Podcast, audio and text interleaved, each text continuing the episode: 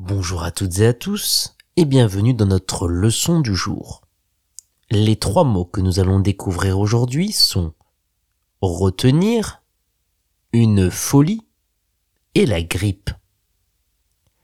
Retenir, c'est le verbe que l'on utilise pour parler du fait de vouloir garder quelque chose ou quelqu'un qui tente de s'échapper, de partir. C'est la volonté d'avoir cette personne ou cet objet pour nous, contre sa volonté.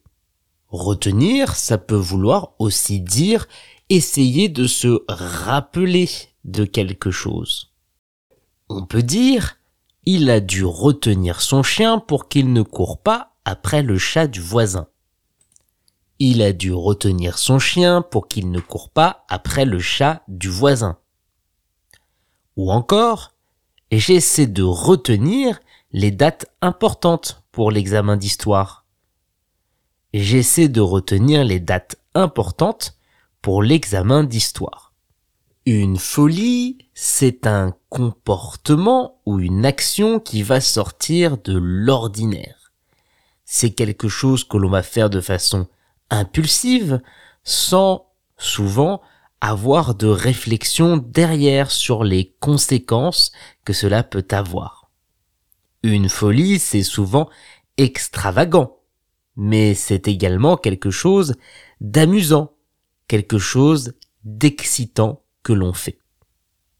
On peut dire, acheter cette voiture était une folie, mais j'en rêvais depuis longtemps. Acheter cette voiture est une folie, mais j'en rêvais depuis longtemps. Ou encore, la fête surprise qu'on m'a organisée était une vraie folie. La fête surprise que l'on m'a organisée était une vraie folie. La grippe, c'est une maladie, une infection que l'on peut attraper à cause d'un virus.